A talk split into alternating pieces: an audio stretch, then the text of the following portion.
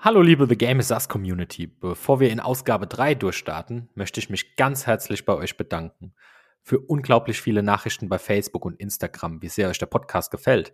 Für tausende Streams unserer beiden Premierenfolgen mit Mo Müller und Corby Holzer. Für den zwischenzeitlichen Sprung in die Top 30 Sport Podcasts bei Apple. Und einfach nur krass, für über 1000 Abonnenten nach zwei Folgen. Ihr seid der Wahnsinn. Ihr treibt Olli Mebus und mich an, auch noch viele weitere Ausgaben von The Game is Us hier zu produzieren. Und wir können euch dabei eins versprechen, es warten weiterhin herausragende Gäste aus dem Eishockey, aber auch aus dem Sport ganz allgemein. Und darunter, ich habe es schon im Teaser angekündigt, auch kein geringerer als der vielleicht beste Eishockeyspieler der Welt derzeit, Leon Dreiseitel. Jetzt geht's aber los mit dem Gespräch über euch Fans und das Thema Vereinstreue. Und zu Gast ist der Patrick Reimer. Ich wünsche euch ganz viel Spaß und Jetzt steigen wir ein ins Intro. Los geht's. Ich glaube grundsätzlich auch, dass die Tendenz auf jeden Fall dahin geht, dass äh, die Fans sich immer mehr an den Sportler binden und weniger an den Club. Wobei es für viele ist auch der Club immer noch größer als jeder Spieler und es ist auch wichtig, glaube ich, dass man sich auch da weiterhin identifizieren kann.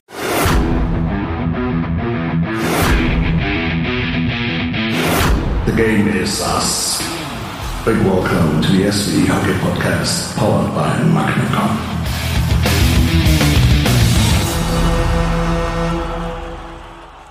Hallo und herzlich willkommen zur nächsten Ausgabe von The Game is Us, dem Eishockey- und Sport-Podcast von und mit Berufssportlern und stets interessanten Gästen aus dem Profisport. Ich bin Olli Mebus, Eishockeyspieler in der ersten deutschen Eishockeyliga.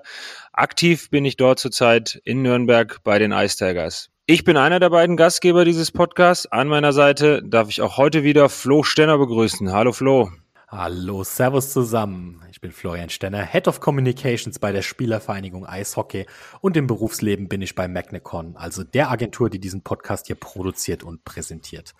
Heute bin ich sozusagen in der Unterzahl als Team Magnecon, denn heute haben wir gleich zwei Gäste der oder einen Gastgeber und einen Gast der Nürnberg Ice Tigers hier im Podcast. Richtig. Zur heutigen Folge darf ich meinen Nürnberger Teamkollegen und auch Mannschaftskapitän sowie Gründungsmitglied der SVE im Podcast The Game is Us willkommen heißen. Hallo Patrick. Hallo ihr beiden, freut mich dabei zu sein. Servus Raimi, schön, dass du im Podcast bist. Heute möchten wir mit dir sprechen über das Thema Vereinstreue und Fans. Und dazu bist du einfach der perfekte Ansprechpartner. Du bist seit 18 Jahren in der DEL unterwegs, also der ersten deutschen Eishockey-Liga und hast dafür genau zwei, zwei Vereine gespielt. Und das ist natürlich bei dieser langen Zeit schon was Besonderes und darum passt einfach das Thema Vereinstreue ganz besonders zu dir. Und auch wenn du nur zwei Karrierestationen äh, in der DL hast, ähm, erzähl doch mal ein bisschen was zu dir selbst. Stell dich ein bisschen vor, sowohl privat als auch deine sportliche Laufbahn.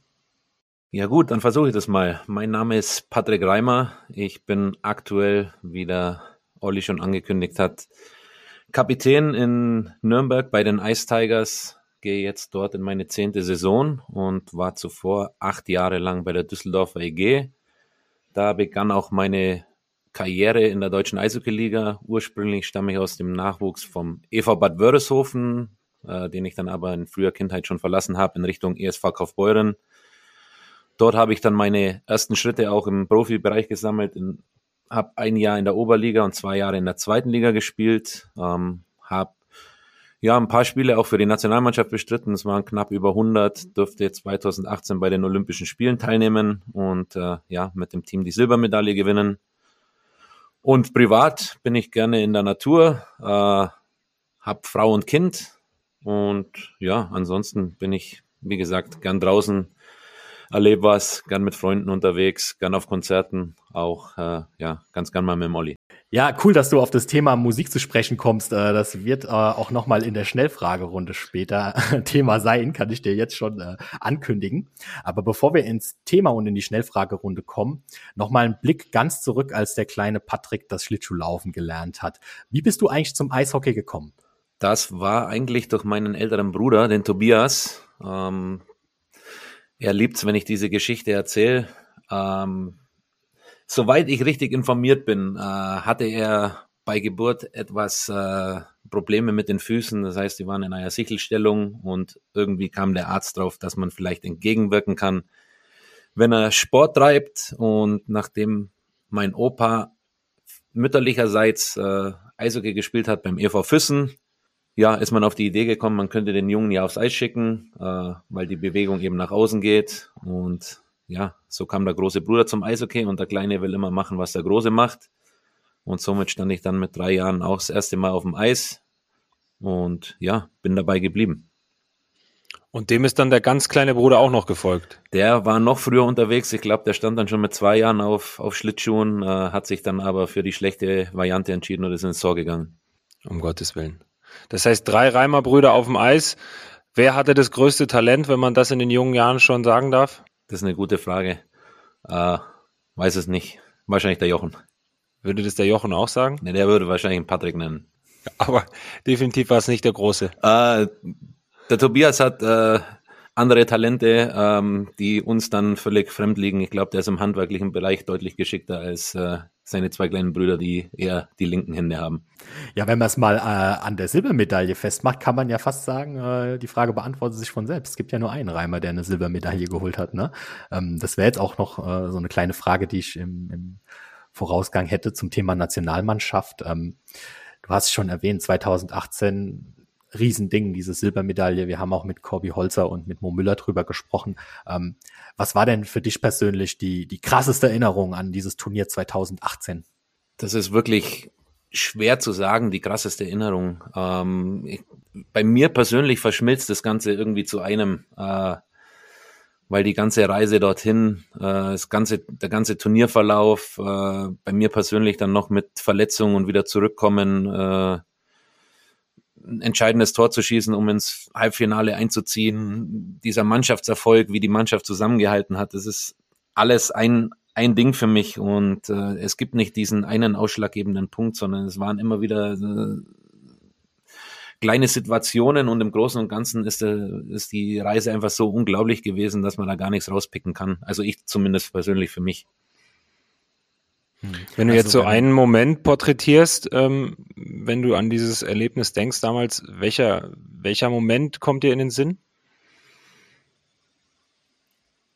Ich glaube, als man dann wirklich, äh, auch wenn das Finale verloren war, realisiert hat, äh, dass man jetzt eine olympische Medaille um den Hals gehängt bekommt. Äh, das war, war der Wahnsinn. Äh, ist für mich heute immer noch nicht wirklich nachvollziehbar, dass bei mir zu Hause äh, ja, eine, eine olympische Medaille verwahrt ist, äh, kann ich, kann ich bis heute nicht begreifen. Äh, man, wie jeder Sportler verfolgt man gern Olympia und fiebert mit den Athleten mit und äh, sich mal bewusst zu machen, dass man ja so ein Ding zu Hause hat, ist, ist unglaublich. Es ist ja nicht nur die Sportler selbst, ne, sondern auch Millionen Menschen verfolgen Olympia zu Hause und ähm, das ging nicht nur mir damals so, sondern ähm, auch ganz viele Freunde, mit denen ich gesprochen habe, die dem Eishockey eigentlich gar nicht so nahe stehen. Selbst die sind morgens in aller Früh hier in Deutschland aufgestanden und und waren da wirklich im Eishockey-Fieber. Und man sagt ja immer, dass solche großen Erfolge ähm, für für Nationen ähm, sage ich jetzt mal außerhalb des Fußballsports, der in Deutschland ja sehr dominierend ist, ähm, den Sport nach vorne bringen. Ähm, Aufmerksamkeit, Run in der Jugend. Wenn du jetzt mal Stand 2021 auf die Zeit nach Olympia zurückdenkst und das Ganze mal rekapitulierst, ähm, wie siehst du das denn? Hat das deutsche Eishockey diese Chance Stand heute genutzt? Ich denke, man hat einiges nutzen können, hätte sicherlich in der Außendarstellung noch viel mehr äh, machen sollen. Ähm, aber im Großen und Ganzen muss man ganz klar sehen, äh, dass es auf jeden Fall den sportlichen Erfolg weitergetragen hat. Man hat mittlerweile ein anderes Selbstverständnis. Man geht mit anderen Zielen in Turniere bei Weltmeisterschaften. Ähm, und das ist ja schon mal ein ganz wichtiges Steckenpferd, um, um auch allgemein weiterzukommen, dass man international auch Erfolge feiern kann. Man hat es bei der letzten WM wieder gesehen, mit einer überragenden Teamleistung, wie weit man kommen kann. Auch wenn es leider nicht zu einer Medaille gereicht hat. Aber auch so, ich glaube, wir konnten in, in der Folgezeit viele Kinder an unseren Sport binden ähm, und haben uns als, als Mannschaft, als, als Sportart auch äh, wirklich sympathisch präsentiert und gezeigt, äh, dass Eishockey eine tolle Sportart ist. Ähm, aber ich glaube, diese ja, Ziele muss man auch weiterhin verfolgen, man muss dem Ganzen nachgehen, man muss dranbleiben. Äh, man darf sich nicht darauf ausruhen und ich denke, das deutsche Eishockey wird auf jeden Fall jetzt auch international anders wahrgenommen, als es vor, vor, sage ich mal, zehn Jahren noch war. Hm, ich glaube, auch innerdeutsch wird es durchaus anders wahrgenommen. Auch da eine kleine Anekdote. Viele Freunde von mir sind dann tatsächlich auch mal in die Halle. Beim, bei uns ist es Mannheim, weil es einfach um die Ecke ist und waren das erste Mal bei den, bei den Adlern und haben gesagt, was ist denn das? Was für eine Stimmung, volles Haus, ähm, alles super friedlich, obwohl es ein Derby war und mega spektakulärer Sport. Es sind dann doch einige ähm, auch hängen geblieben. Und das ist jetzt irgendwo so auch das Stichwort, um in den großen Gesprächsteil über Vereinstreu und Fans einzusteigen. Es ist ja eine ganz aktuelle Nachricht, dass die Fans nach vielen, vielen Monaten endlich wieder in die Eishallen und Stadien dürfen. Patrick, mal, mal Hand aufs Herz. Wie hat sich der Moment, als nach Monaten Corona ohne Publikum spielen, ähm, wie hat sich der Moment angefühlt, als, als ihr als Mannschaft und du persönlich aufs Eis gegangen seid und da kam von der Tribüne wieder was zurück?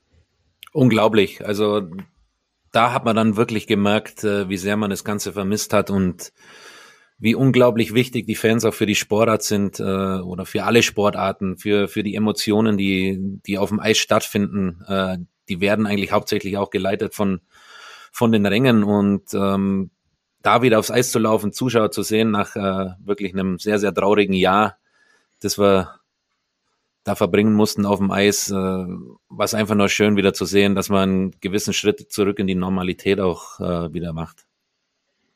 Wie nimmst du das persönlich wahr? Also ich meine, wenn man jetzt da ein Heimpublikum und ein Auswärtspublikum so ein bisschen vergleicht, ähm, jetzt hast du schon ein paar Spiele auf dem Buckel, zu dem Thema kommen wir auch später noch. Ähm, was sind so die Erfahrungen, beziehungsweise wie wirkt so ein Publikum auf dich? Bist du da im Tunnel und blendest das aus oder, oder pusht dich das, egal ob heim oder auswärts? Äh, nimm uns da vielleicht mal kurz mit. Es pusht auf jeden Fall und äh, vielleicht nicht in der Situation, wo man auf dem Eis steht, aber drumherum nimmt man das Publikum auf jeden Fall wahr. Mir geht's zumindest so und ähm, es kann ein unglaublicher Anspann sein ausgepfiffen zu werden. Das hört sich vielleicht komisch an, aber manchmal macht es auch dann richtig Spaß, wenn man, wenn man noch einen draufsetzen kann und zeigen, äh, wollen wir mal schauen, wer am Ende lacht. Oder auch aber von den eigenen Fans vorgepeitscht zu werden, äh, wenn dann wirklich mal ein Hexenkessel entsteht und äh, das ist in vielen, vielen Stadien auch möglich, dann äh, gibt es auch unglaublich Kraft, dann, dann merkt man richtig, wie, wie eine Mannschaft neue Energie bekommt, wie sie vielleicht einen ein, zwei Wechsel in Folge wirklich Vollgas geben kann aufgrund der Energie, die von den, von den Rängen überschwappt. Also es ist unglaublich wichtig auch, dass die, dass die Stimmung von den Rängen gut ist. Spielst du lieber zu Hause oder auswärts? Immer zu Hause. Ich glaube zwar, dass zu Hause äh, vielleicht ein Ticken mehr, mehr Druck herrscht, wenn man natürlich äh, ja, den, den Heimfans auch äh, zeigen will, dass man, dass man bereit ist, dass man ein gutes Spiel macht. Äh, man will zu Hause immer gewinnen. Und ähm, ja, das hat man vielleicht im, im Auswärtsspiel nicht ganz so, aber grundsätzlich ist es immer schön, zu Hause vor den eigenen Leuten zu spielen. Ja, jetzt müssen wir da mal ganz kurz den, den Bogen auch wieder auf die internationale Ebene spannen. Du hast, wie du das vorhin angesprochen hast, einige Länderspiele gemacht, ähm, Weltmeisterschaften gespielt, große Turniere gespielt.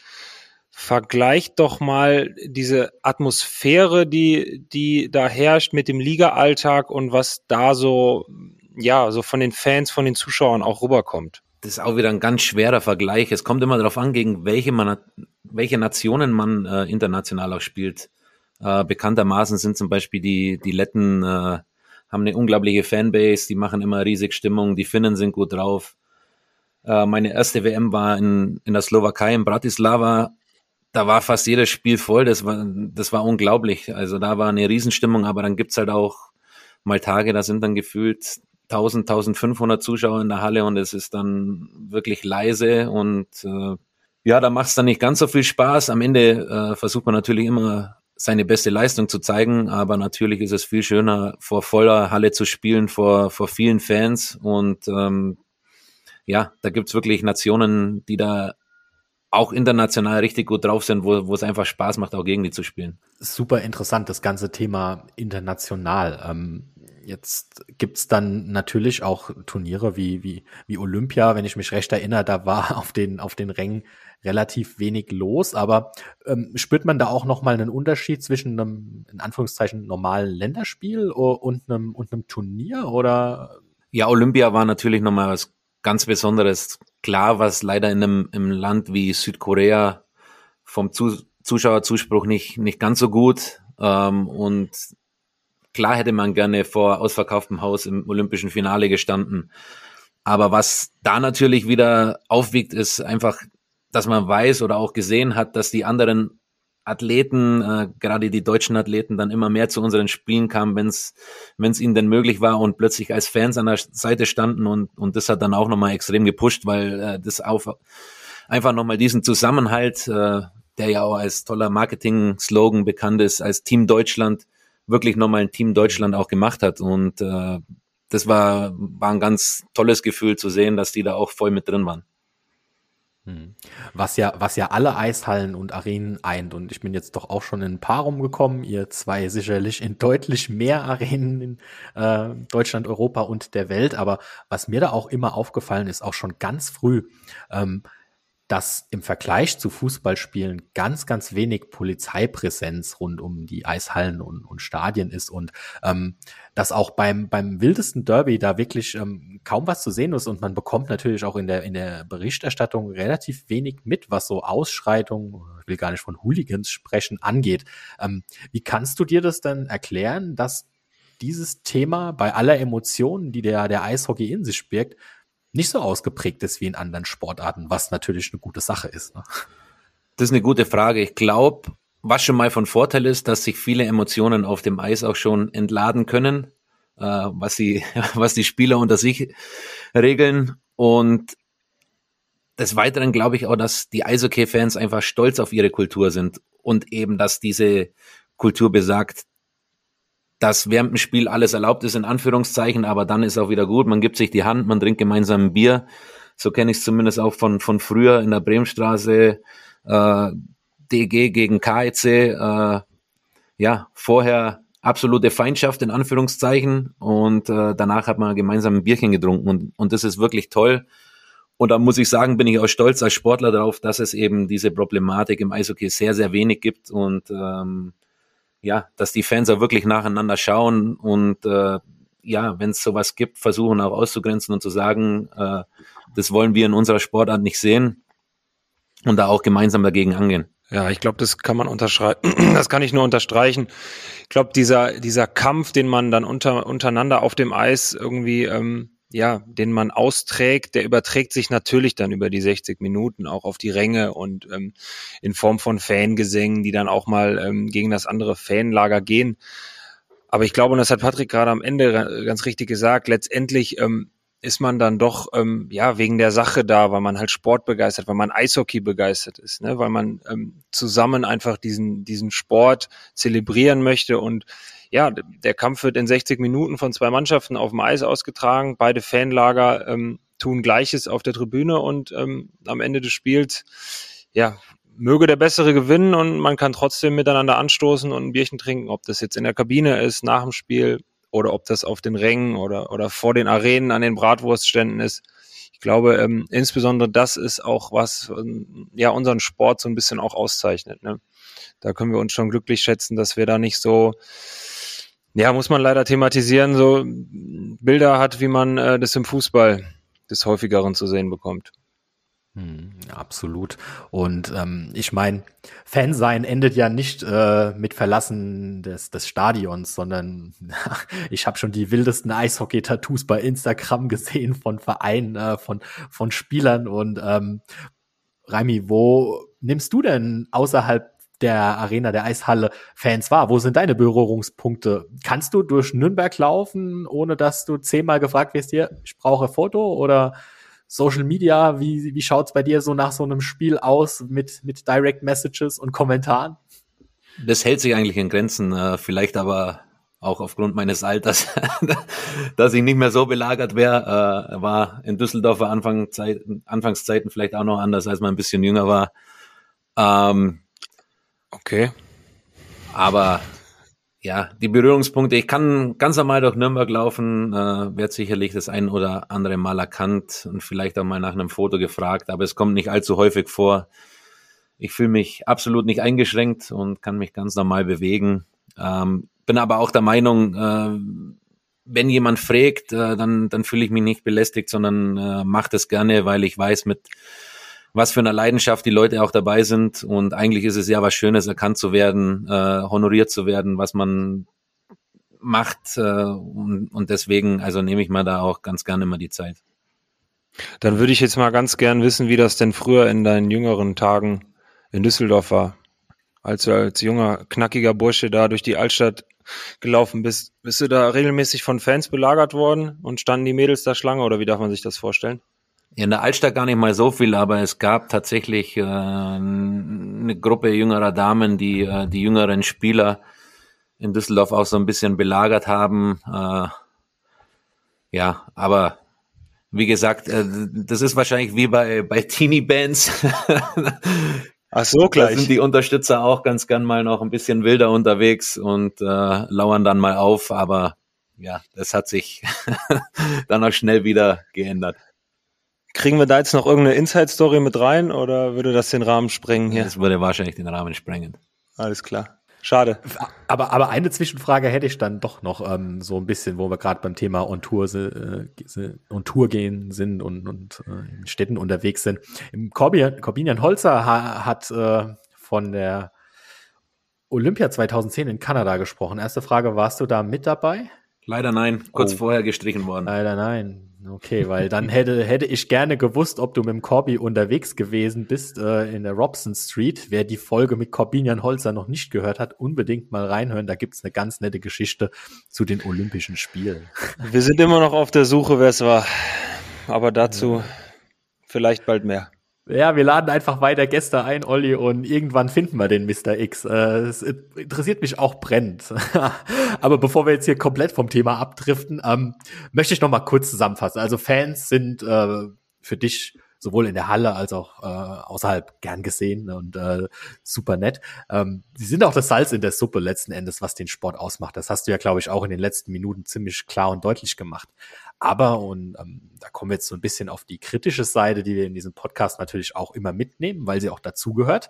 Ähm, Sport ist auch Business. Und gerade im Eishockey ist es ja kein Geheimnis, dass ähm, eine ziemlich ausgeprägte Abhängigkeit von den spieltagsgebundenen Einnahmen gibt. Sprich, ähm, die Vereine sind, sind schon darauf angewiesen, dass vielleicht nicht nur eine Bratwurst gegessen wird, sondern zwei und äh, dass die Dauerkarten laufen, dass die Trikots verkauft werden. Ähm, das haben die Vereine in Corona besonders gespürt und wir haben das ja SVE auch wahrgenommen und jetzt ähm, mal weg von den Fans, aber bleiben wir mal beim Thema spieltagsgebundene Einnahmen.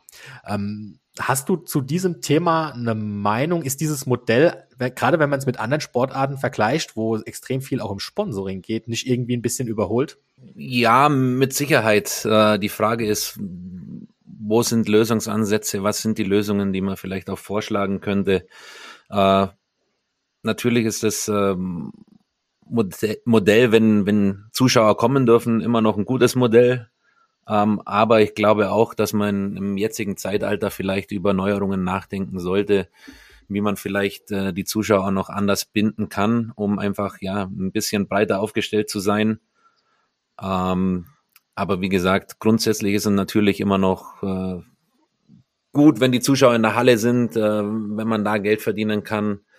Ähm, aber ja, man muss schauen, glaube ich, dass, dass man immer noch mehr ins Digitale auch kommen kann, äh, von der Vermarktung her und das Ganze noch attraktiver gestaltet.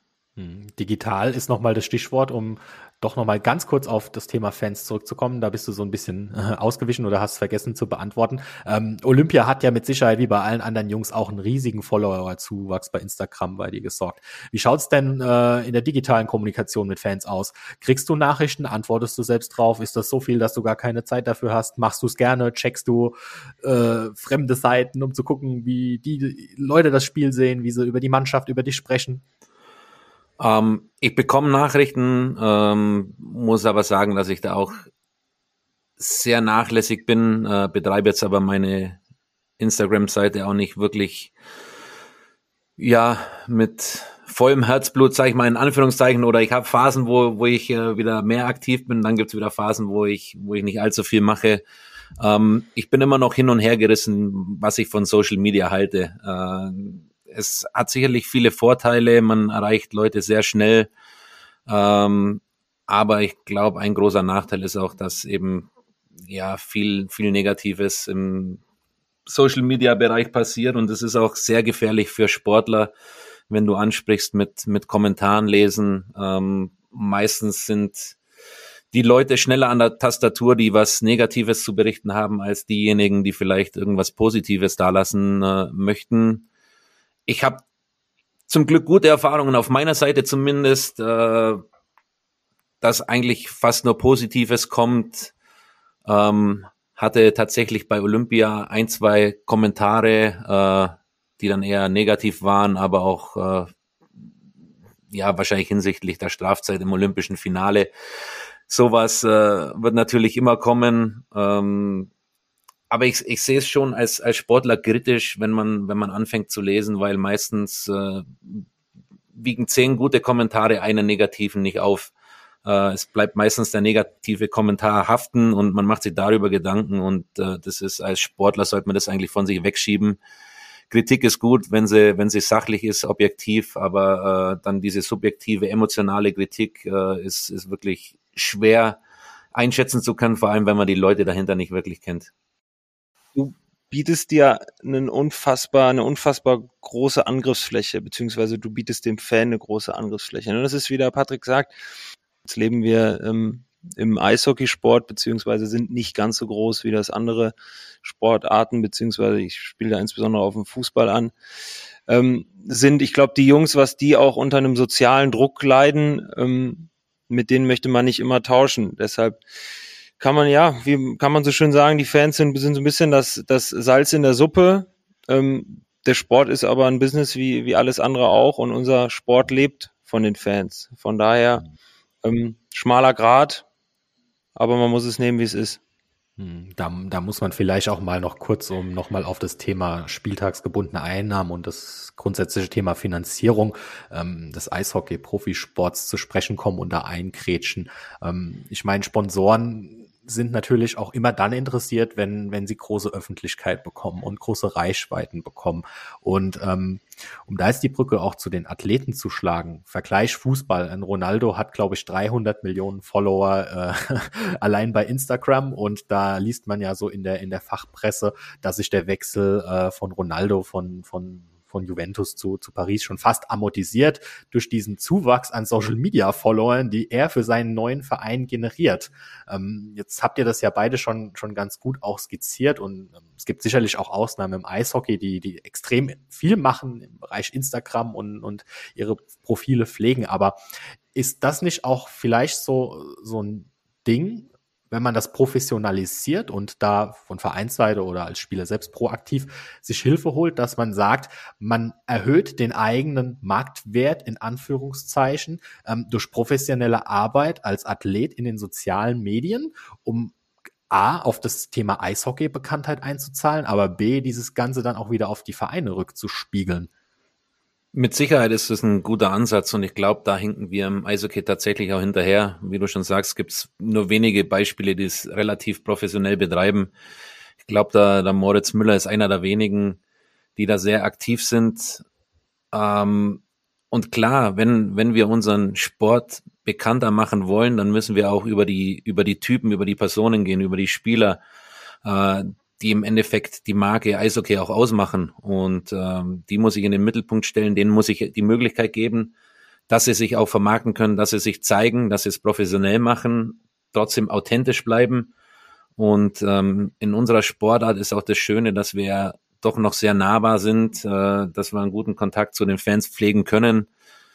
Und wenn man sich das zur Stärke macht, glaube ich, sind da noch Riesenmöglichkeiten auszuschöpfen für, für Verein und für die Spieler. Und sicherlich wird es dann auch nochmal interessanter für Sponsoren, wenn sie wissen, dass äh, mhm. die Jungs gewisse Reichweiten erzielen und äh, trotzdem aber ja auch die Authentizität haben, die, die vielleicht vonnöten ist, um auch ein Produkt zu bewerben oder eben äh, seine Sache mit hinzustellen. Siehst du das grundsätzlich auf einem aufsteigenden Ast? Also ich meine, die Vorteile, Flo, die hast du gerade, äh, die hast du gerade aufgezählt. Ähm, eigentlich spricht da nichts gegen. Ne? Muss das mehr von der Spielerseite kommen, dass die Spieler das für sich persönlich machen? Muss das vom Verein kommen? Oder kann man jetzt tatsächlich, ich meine, es ist ein SVE-Podcast, kann man jetzt als SVE, als SVE hingehen und das Ganze in gewisse Bahnen lenken? Ich denke auf jeden Fall, dass man es pushen sollte, das ganze Thema, und dass man den Spielern vielleicht auch Möglichkeiten schafft, um sich zu informieren, um ihnen zu zeigen, dahin könnte der Weg gehen. Ähm, und es ist wichtig, dass die Liga und auch die Vereine dahinter stehen und sagen, wir finden es gut, was die Spieler, machen, Spieler machen. Wir wollen, dass sie rausgehen, dass sie bekannter werden, weil nur dann können wir als Liga auch von dem Ganzen profitieren. Wir brauchen Gesichter, die erkannt werden und äh, keine anonymen Spieler, die absolut austauschbar sind, sondern wir brauchen Typen, äh, mit denen man mit denen wir arbeiten können. Und das wird wahrscheinlich nur gerade heutzutage über diesen Weg funktionieren, dass man sich auch in den sozialen Medien zeigt, äh, da wo die, die Jugend unterwegs ist, wo viele Menschen unterwegs sind, wo man sie erreichen kann. Das heißt, muss es von der Liga kommen oder von den Vereinen? Ich glaube, die Spieler müssen sich selber in die Pflicht nehmen, aber die äh, Liga und die Vereine sollten auf jeden Fall so weit sein, dass sie den Spielern da auch keine Steine in den Weg legen und äh, dass man gemeinsam daran arbeitet, die Spieler bekannter zu machen. Es stärkt natürlich die Position auch der Spieler. Ne? Also wenn wir jetzt gerade mal rüber in die USA gucken, ist jetzt fast egal, welche dieser Top 4 Sportarten man da betrachtet. Aber ähm, die Spieler haben sich durch diese Professionalisierung da natürlich auch eine gewisse Rolle erarbeitet. Und ähm, das, da gibt's ganz interessante Fachartikel dazu. Ähm, da, die Grundhypothese ist da immer wieder, dass im, im gerade im US-Sport zu beobachten ist, dass die Menschen weniger Fan von Vereinen sind, natürlich auch, aber in erster Linie oder zunehmend von Spielern und die orientieren sich auch daran, was der Spieler tut. Wechselt er von Boston nach New York, dann haben die auf einmal äh, ein New York-Trikot im, im, im, im, im Schrank hängen, weil sie einfach Fan des Spielers sind. Ähm, du bist ja jetzt auch schon wirklich lange mit im Geschäft. Ähm, konntest du so eine Verschiebung ne, ich will nicht sagen weg vom Verein, das wäre zu krass, aber wirklich hin zum Fansein von Spielern auch schon beobachten im, im Eishockey, im deutschen Eishockey, aber vielleicht auch im internationalen Eishockey? Um ehrlich zu sein, noch nicht so wirklich. Ich glaube grundsätzlich auch, dass die Tendenz auf jeden Fall dahin geht, dass äh, die Fans sich immer mehr an den Sportler binden und weniger an den Club. Wobei es für viele ist auch der Club immer noch größer als jeder Spieler und es ist auch wichtig, glaube ich, dass man sich auch da weiterhin identifizieren kann, wo komme ich her, äh, was für Tugenden lebt vielleicht auch ein Verein vor und äh, mit, mit dem gehe ich dann auch konform und, und, und gehe mit. Ähm, aber ja, dadurch, dass man auch viel mehr von den Spielern, glaube ich, heutzutage erfährt, weil sie sich öffnen, weil sie vielleicht auch Privates äh, in, den, in den sozialen Medien teilen kann man sich auch mit einer Spielerpersönlichkeit viel mehr identifizieren. Und von daher glaube ich schon, dass die, die Verschiebung dahin auch ein bisschen dem Ganzen geschuldet ist. Ich glaube, ein gutes Beispiel dafür ist, jetzt muss ich auch wieder auf den Fußball gehen, Cristiano Ronaldo wechselt nach, weiß nicht wie vielen Jahren zurück zu Manchester United. Wie viele Manchester-Fans haben damals ihre Trikots verbrannt? Aufgrund der Tatsache, dass er damals zu Real Madrid äh, gewechselt ist und jetzt kommt er wieder zurück ich glaube nicht, dass der Juventus-Fan jetzt sein Trikot da äh, irgendwie in eine Mülltonne schmeißt oder sonst irgendwas. Und ich glaube, das kann man auch wieder ganz gut ähm, auf dem Eishockeysport ähm, über, übertragen. Ich meine, gut, wir reden jetzt in deiner Person davon, du hast in zwei Mannschaften gespielt, aber ich glaube nicht, dass irgendein Düsseldorfer ehemalige Weggefährte, Weggefährte auf der Tribüne ähm, dein Trikot in irgendeiner Form ähm, ja, entsorgt hat oder sonst irgendwas. Ja, also ich glaube, das ist, wie du sagst, dass dann tatsächlich doch auch im Laufe der Zeit so ein bisschen ähm, der Spieler da mehr im Mittelpunkt steht, beziehungsweise auch aufgrund der Tatsache, dass, es, dass er einfach nahbarer ist, dass sich da ähm, Sympath Sympathien bilden ähm, von, von Seiten des Fans, ähm, ja, die sich dann halt auch auf den Spieler einfach übertragen. Hm, ja. Ich bin gerade nur ein bisschen schockiert. Äh, du hast es richtig dargestellt, wo der Ronaldo hingewechselt ist. Äh, man merkt, ich bin absolut kein Fußballprofi. Ich glaube, ich habe da gerade Messi, Ronaldo alles durcheinander geworfen, Vereine, äh, Namen. Von daher, Olli, du hast es gerade noch mal richtig gestellt. Ähm, und Thema Kurve. Schön, dass du, dass, du auch noch mal die Kurve ansprichst. Wir, wir waren jetzt auch schon sehr kritisch und, und äh, ja, schon fast philosophisch. Machen wir es doch mal wieder ein bisschen oberflächlicher wäre das falsche Wort, aber easier, easy going. Ähm, bislang in der Kurve. Hat sich in der Kurve, so zumindest deine Beobachtung, was verändert? Sind Fans ganz einfach gefragt, lauter oder leiser geworden? Gibt es mehr Frauen oder Kinder äh, heute in den Eishallen im Vergleich zu deinen Anfangszeiten? Gute Frage, da habe ich nie so drauf geachtet, wie die Verteilung zwischen äh, Mann, Frau und Kind ist. Ähm, ich glaube, grundsätzlich waren wir schon immer ein familienfreundlicher Sport und äh, es sind nach wie vor viele Familien unterwegs. Ich glaube, der Zuschauer an sich hat sich nicht so geändert.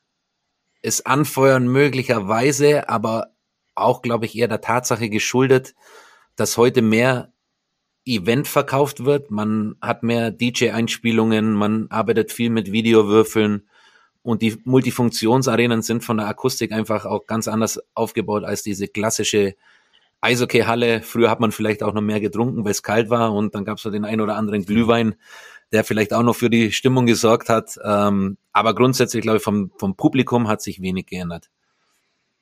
Das heißt, du sprichst die Eishallen schon an, da hat sich einiges getan. Mittlerweile sind es wirklich alles oder viel Eventhallen, Berlin, Köln, Mannheim, München kommt bald dazu.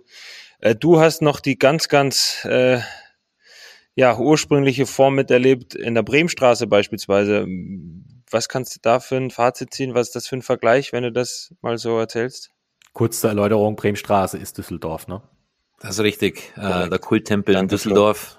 Ähm, da muss ich ehrlich sagen, ich bin einfach nur dankbar, dass ich die Zeit noch mitnehmen durfte, ähm, weil es einfach unglaublich war. Und ähm, auch da war die Fannähe noch eine ganz andere. Damals musste man wirklich, wenn man nach dem Spiel rausgegangen ist, einmal durch die komplette Meute, egal ob es gut gelaufen ist oder schlecht. Ähm, die haben vor der Kabinentür gewartet und die sind auch wirklich bis vor die Tür gekommen.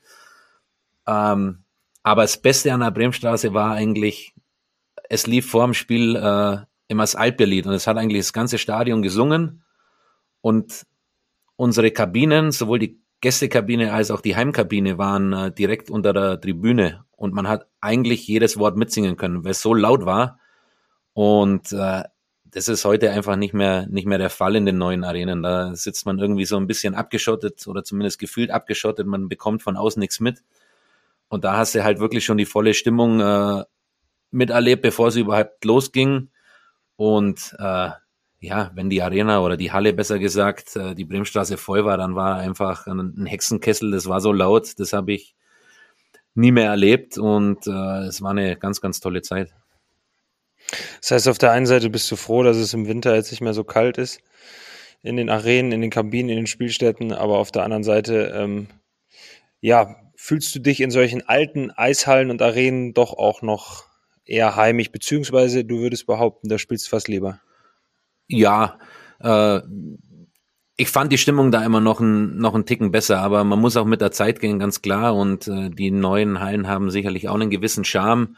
Man, man kann jetzt eben viel mehr über Videoeinspielungen und, und, und Effekte machen, was vielleicht früher nicht so da möglich war. Aber ich bin in einer Eishalle aufgewacht, aufgewachsen, die auf einer Seite noch offen war und äh, ja, bin dann noch ein paar Jahre so unterwegs gewesen, auch im Profibereich, wo Hallen noch zum Teil geöffnet waren, sei es äh, eben die Bremstraße, sei es Kurt-Frenzel-Stadion in Augsburg äh, und so weiter. Deswegen, ja, ist das für mich immer so ein Hauch Nostalgie und äh, den werde ich wahrscheinlich auch nie loswerden. Hm. Wie kam es eigentlich dazu, Raimi, dass du viele Hallen gesehen hast, aber letzten Endes nur in zwei DEL-Hallen äh, tatsächlich auch heimisch warst. Sprich, wie kam es dazu, dass du dich nur zweimal für einen Wechsel entschieden hast? Weil äh, ich glaube, ein Mensch bin, der sich wohlfühlen muss und der dann in einem gewohnten Umfeld arbeitet und lebt. Und ich mir sage, warum sollte ich wechseln, wenn alles passt. Das Gras auf der anderen Seite ist nicht immer grüner, das ist so ein schöner Spruch und äh, ich glaube, der trifft auch zu. Klar gab's äh, auch in, in bei beiden Vereinen Phasen, wo man vielleicht gedacht hätte, ja, ein Wechsel äh, würde vielleicht wieder ein bisschen Schwung reinbringen oder die Chancen wären andere, aber wenn ich jetzt zurückschaue, würde ich nichts anderes machen. Und ähm, ich habe jetzt in, in beiden Vereinen richtig tolle Zeiten erlebt. Und wie gesagt, meine Familie hat sich immer wohlgefühlt, ich habe mich wohlgefühlt und das ist mir deutlich wichtiger, als dann möglicherweise ja noch den ein oder anderen Euro mehr verdienen zu können oder dann ja vielleicht noch einen Hauch größere Chance zu haben, äh, dann den Titel zu holen, wenn dann will ich wirklich hinter dem Verein stehen und, und auch mit so einem Verein den, den Titel holen und man nicht in Anführungszeichen irgendwie erkaufen. Ja, Flo, jetzt hast du den Bogen schon ganz gut gespannt Richtung äh, Vereinstreue, Fans haben wir abgehakt. ähm, Raimi, du ähm, hast es, oder der Flo hat es gerade richtig angesprochen, du hast jetzt zweimal den Verein gewechselt, hast aber einige Verträge unterschrieben. Ähm, erzähl uns doch, beziehungsweise erzähl den Hörern draußen, wie läuft sowas ab mit Vertragsverlängerung? Ähm, wann wird da gesprochen? Ähm, worum geht's da und ähm, wer verhandelt da? Was sind Formalitäten wie ähm, Pressearbeit, Kommunikation? Ähm? Die ganz krassen Details, die man sonst nie zu hören bekommt, brauchen wir jetzt rein. Naja, ich mag schon, aber ganz schön viele Fragen. äh, ich versuch's mal. Ähm, ich hatte bis vor wenigen Jahren einen Spieleragenten, wie eigentlich die meisten Spieler in der deutschen Eishockey-Liga die äh, sich um Vertragsverhandlungen kümmern, wobei ich von Anfang an ein Freund davon war, meine Gespräche äh, mit den Entscheidungsträgern selber zu führen. Das war nach meinem ersten Jahr in Düsseldorf damals noch Jochen Suhr, ähm, der in Düsseldorf an der Macht war und äh, mit dem ich mich damals unterhalten habe als junger Spieler und der mir später dann auch mal gesagt hat, er fand es sehr imponierend, dass ein junger Spieler schon so interessiert ist, äh, an dem wie der Verein weiterarbeiten will, was die Ziele sind äh, und sich einfach informiert auch äh, ja ein bisschen über den über den Sport hinaus. Ähm, das war die Zeit in Düsseldorf mit den ganzen Mädels dann auch. Ja, aber wie gesagt, ich hatte andere Interessen, Olli, wie du schon mhm, merkst. Okay. Ja, nur dass wir zeitlich auch ah. ungefähr bei der Sache sind. Ähm, und ja, habe dann eigentlich immer die, die Gespräche selber gesucht. Äh, glücklicherweise lief sportlich auch immer ordentlich bei mir, deswegen ja gab es dann eigentlich keine großen Diskussionen. Äh, es ging meistens nur dann eben, wie die Modalitäten der Zahlung ausschauen, in, in welcher Höhe. Und darum hat sich mein Spieleragent gekümmert. Ich habe ihm gesagt, bin ich zufrieden mit oder eben auch nicht, wobei man sich da ja wenn man auf die Vita schaut, auch immer hat einigen können. Sonst hätte ich vielleicht doch öfter wechseln müssen. Ähm, ja, und wann passiert's? Es gab Zeiten, da habe ich äh, einen Vertrag, einen neuen Vertrag unterschrieben, obwohl ich noch ein komplettes Jahr Vertragslaufzeit übrig hatte. Das heißt also im Sommer davor schon. Ähm, und meistens war es dann bis eigentlich spätestens November, Dezember erledigt mit den Verhandlungen. Das heißt, ich war tatsächlich, glaube ich, in meiner ganzen DEL-Karriere kein einziges Mal ohne Vertrag. Da muss man aber vielleicht mal eingrätschen, auch für die Zuhörer, die jetzt nicht so hart aus dem Eishockey kommen. Das ist keine Selbstverständlichkeit, ne? Also im Eishockey, ähm, also einen kurze Verträge, ähm, ist das korrekt? Keine Ablösesummen? Keine Ablösesummen, ja. Ja, was heißt kurze Verträge? Rami, was war der längste Vertrag, den du unterschrieben hast? Der längste waren drei Jahre und der kürzeste war ein Jahr in meiner ersten Saison in Düsseldorf. Wobei da, glaube ich, auch eine also Option mal, dabei war, wenn ich mich recht entsinne. Jetzt mal in dem Quervergleich einfach wieder Fußball. Wir reden heute oft über den Fußball, aber da liest man ja immer wieder hier, unterschreibt fünf Jahresvertrag, unterschreibt sechs Jahresvertrag. Also das ist jetzt äh, im deutschen Eishockey jetzt nicht gerade die Gang und Gäbe, dass man so langfristige Verträge unterzeichnet. Ne? Zumindest nicht offiziell. Ich glaube, es gab jetzt so ein, zwei Nationalspieler, die man natürlich auch versucht an sich zu binden, die dann längerfristige Verträge unterschrieben haben in den letzten Jahren. Aber tendenziell, sage ich mal, ist drei Jahre schon eine, eine lange Vertragslaufzeit im Eishockey. Hm, hm. Und ähm, ich meine, du genießt ja jetzt definitiv dann den, den Ruf als vereinstreuer Spieler. Ähm, wirkt sich das auch ähm, auf das Standing im Club aus? Beziehungsweise wie macht sich das für dich bemerkbar? Oder macht sich überhaupt bemerkbar? Ähm, Mache ich mir eigentlich persönlich keine Gedanken drüber, aber ich glaube schon, dass ich bei den Leuten, die den Sport verfolgen, so gesehen werde, dass ich auch vereinstreu bin. Und ähm, ich kann sagen, dass ich bei beiden Vereinen immer volles Herzblut drin gelassen habe. Und in Nürnberg ist es auch immer noch der Fall. Ich komme gern nach Düsseldorf zurück ähm, und äh, werde da immer noch von allen freundlich begrüßt. Also irgendwas habe ich anscheinend richtig gemacht. Ähm, aber ja, ich kann es jetzt nicht wirklich beurteilen, wie dann tatsächlich die, die Leute auch drüber denken. Ja, Patrick, ähm, super spannende Gedanken und, und Einblicke in, in die Welt eines, eines Profisportlers. Ähm, das Thema Vereinstreue, auch Fans zu sprechen. Ähm, wir sind übrigens extrem gespannt, wie jetzt auch die Rückmeldungen der Fans zu dieser Podcast-Ausgabe sind. Deswegen schon jetzt mal der kleine Appell. Schreibt uns gerne über unsere Social-Media-Kanäle Kommentare, Meinungen zum Podcast. Zeigt ihn auch euren Freunden und ähm, lasst euch da gerne mal ein bisschen aus dazu. Wir kommentieren auch zurück. Äh, momentan sind wir Social Media mäßig noch so groß, dass wir auf jeden Fall äh, die Zeit haben, da jeden Kommentar zu beantworten. Ähm, ganz besonders interessant wird, glaube ich, jetzt die, die nächste Passage, ähm, die dann auch schon fast das Finale einläutet, Patrick. Dann bist du in, in den Abend entlassen und zwar die beliebte Kategorie Schnellfragerunde. Olli, machen wir es wieder im Wechsel? Ja, Schnellfragerunde. Wir haben natürlich vorweg noch die Frage unseres letzten Podcast-Gast. Äh, das war Corby Holzer. Corby Holzers Frage an Patrick Reimer. Wann hört der Patrick eigentlich auf? 1000 Spiele voll oder geht's dann noch weiter? Dazu muss man sagen, Patrick Reimer hat jetzt gerade 900 und ein paar gequetschte und wird gegebenenfalls im Laufe der Saison sein tausendstes Spiel voll machen. Ja, äh, wenn alles gut läuft und ich gesund bleibe, dann sind es jetzt genau 20 Spiele, wenn ich richtig gerechnet habe. Es waren 25 zum Saisonstart. Das wurde mir oft genug gesagt, deswegen weiß ich's.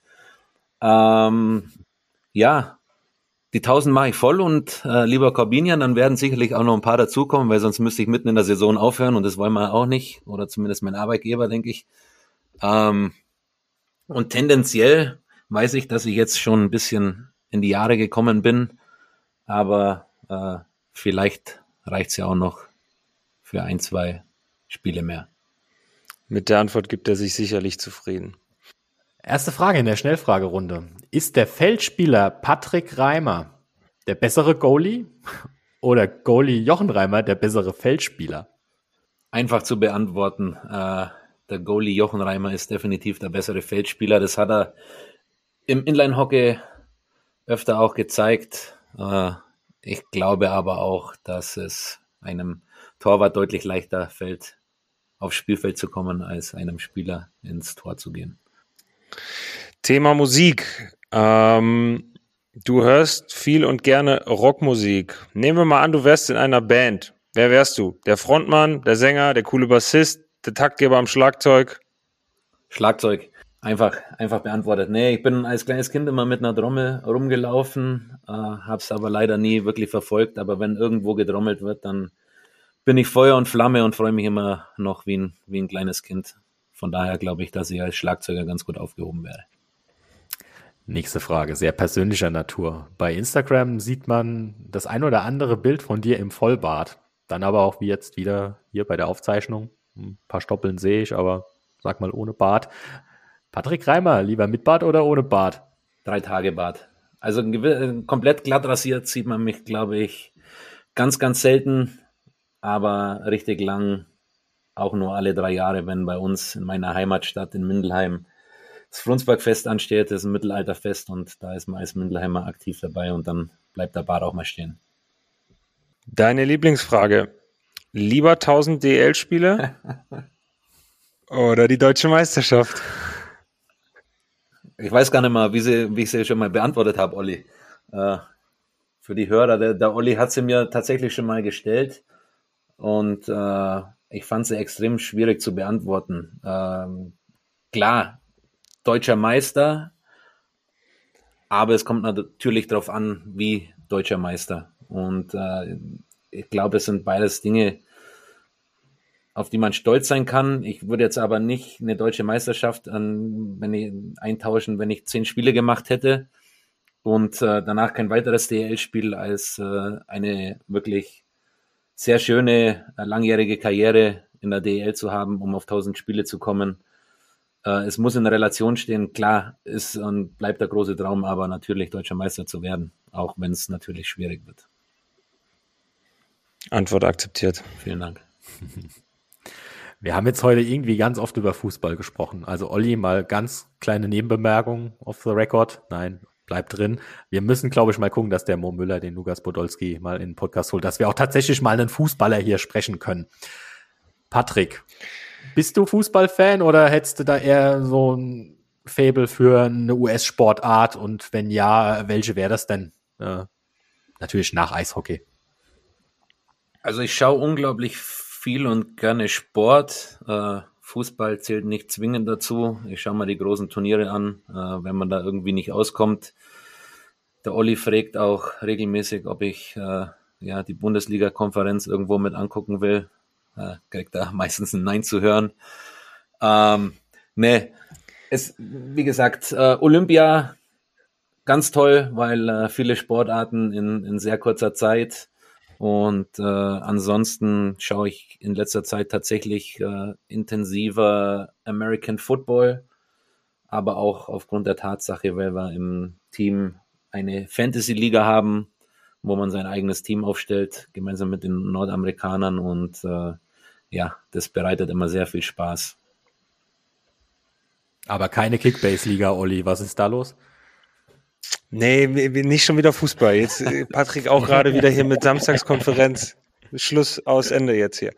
Ähm, letzte Frage. Du hast jetzt auf deiner, äh, auf deinem bisherigen Karriereweg schon mit einigen Spielern zusammengespielt. Du dürftest dir jetzt einen Spieler aussuchen, den du in deine Mannschaft dazu gewinnen würdest, beziehungsweise mit dem du nochmal zusammenspielen könntest, dürftest. Wer wäre das? Steven Reinbrecht glaube ich, muss ich da nennen. Also ich hoffe, mein Bruder vergibt mir, den habe ich im privaten Bereich noch. Äh, war auch immer ein ganz toller Mitspieler. Du natürlich auch, Olli, aber wir haben uns ja noch. Nee, der, der Steven Reinbrecht war ein unglaublich wichtiger Spieler in meiner Karriere. Ähm, wir haben uns auf und neben dem Eis sehr, sehr gut verstanden und ähm, war nicht nur als Spieler, sondern auch menschlich ein, ein Riesenvorbild für mich. Äh, einer, zu dem man auch aufschauen konnte hatte eine, eine großartige Karriere und wie gesagt, die, die Chemie, die wir auch gemeinsam auf dem Eis hatten, gibt's ganz, ganz selten und von daher würde ich mich freuen, wenn man da nochmal in der Zeit zurückgehen könnte und äh, nochmal gemeinsam auf dem Eis stehen. Du hast die Schnellfragerunde hier mit Bravour bestanden und ähm, wir sind super gut in der Zeit, Olli. Ähm, wir haben jetzt noch Zeit, die letzten zwei Fragen adäquat zu beantworten. Normalerweise muss ich immer so ein bisschen aufs Tempo drücken, äh, wenn es um Schluss geht, aber diesmal Bombe. Lob an uns selbst, nur auch an dich, Raimi. Werden immer besser. Ja, ja. Frage, die auch alle bisherigen Gäste gestellt bekommen haben. Ähm, wen würdest du denn gerne hier im Podcast The Game is Us mal äh, am Mikrofon hören? Außerhalb des Eishockeys wohlgemerkt. Außerhalb des Eishockeys. Boah. Aber wenn es geht, trotzdem im Sport. Trotzdem im Sport. Jemand auf der Tribüne in Pyongyang irgendwie getroffen, der vielleicht interessant wäre oder so? Klar, also ich glaube, es wäre tatsächlich, äh, um den Bogen zum Eishockey zu spannen, jemand interessant, der den Weg mit uns in Anführungszeichen in Pyeongchang auch gegangen ist. Also irgendein Athlet aus einer anderen Sportart, äh, der dabei war. Ich weiß zum Beispiel, dass der Paul Grenz, das ist einer der Anschieber im Viererbob, meine ich. Jetzt hoffe ich, dass ich nichts Falsches sage. Ähm, auch mit Yannick Seidenberg für, für München schon ein paar Aufnahmen gemacht hat. Und der war damals, glaube ich, fleißig am Beobachten. Ähm, aber es gibt mit Sicherheit auch noch den einen oder anderen, aber da fällt mir jetzt spontan keiner ein. Wäre sicherlich aber interessant. Wer uns damals auch äh, äh witzig empfangen hat nach dem Finale, war Claudia Pechstein. Äh, die stand dann, in, keine Ahnung, die haben Fluglotsen, glaube ich, äh, hier diese roten Dinger geklaut und äh, hat uns dann eingewunken im Olympischen Dorf.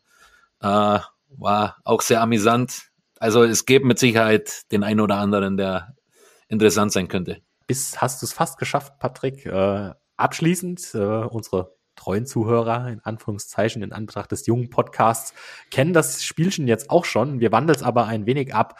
Und zwar normalerweise stellen wir unserem aktuellen Gast ähm, die Frage, beziehungsweise bitten ihn, eine Frage zu stellen an den nächsten Gast. Jetzt müssen wir mal schauen, wie spontan ihr zwei seid.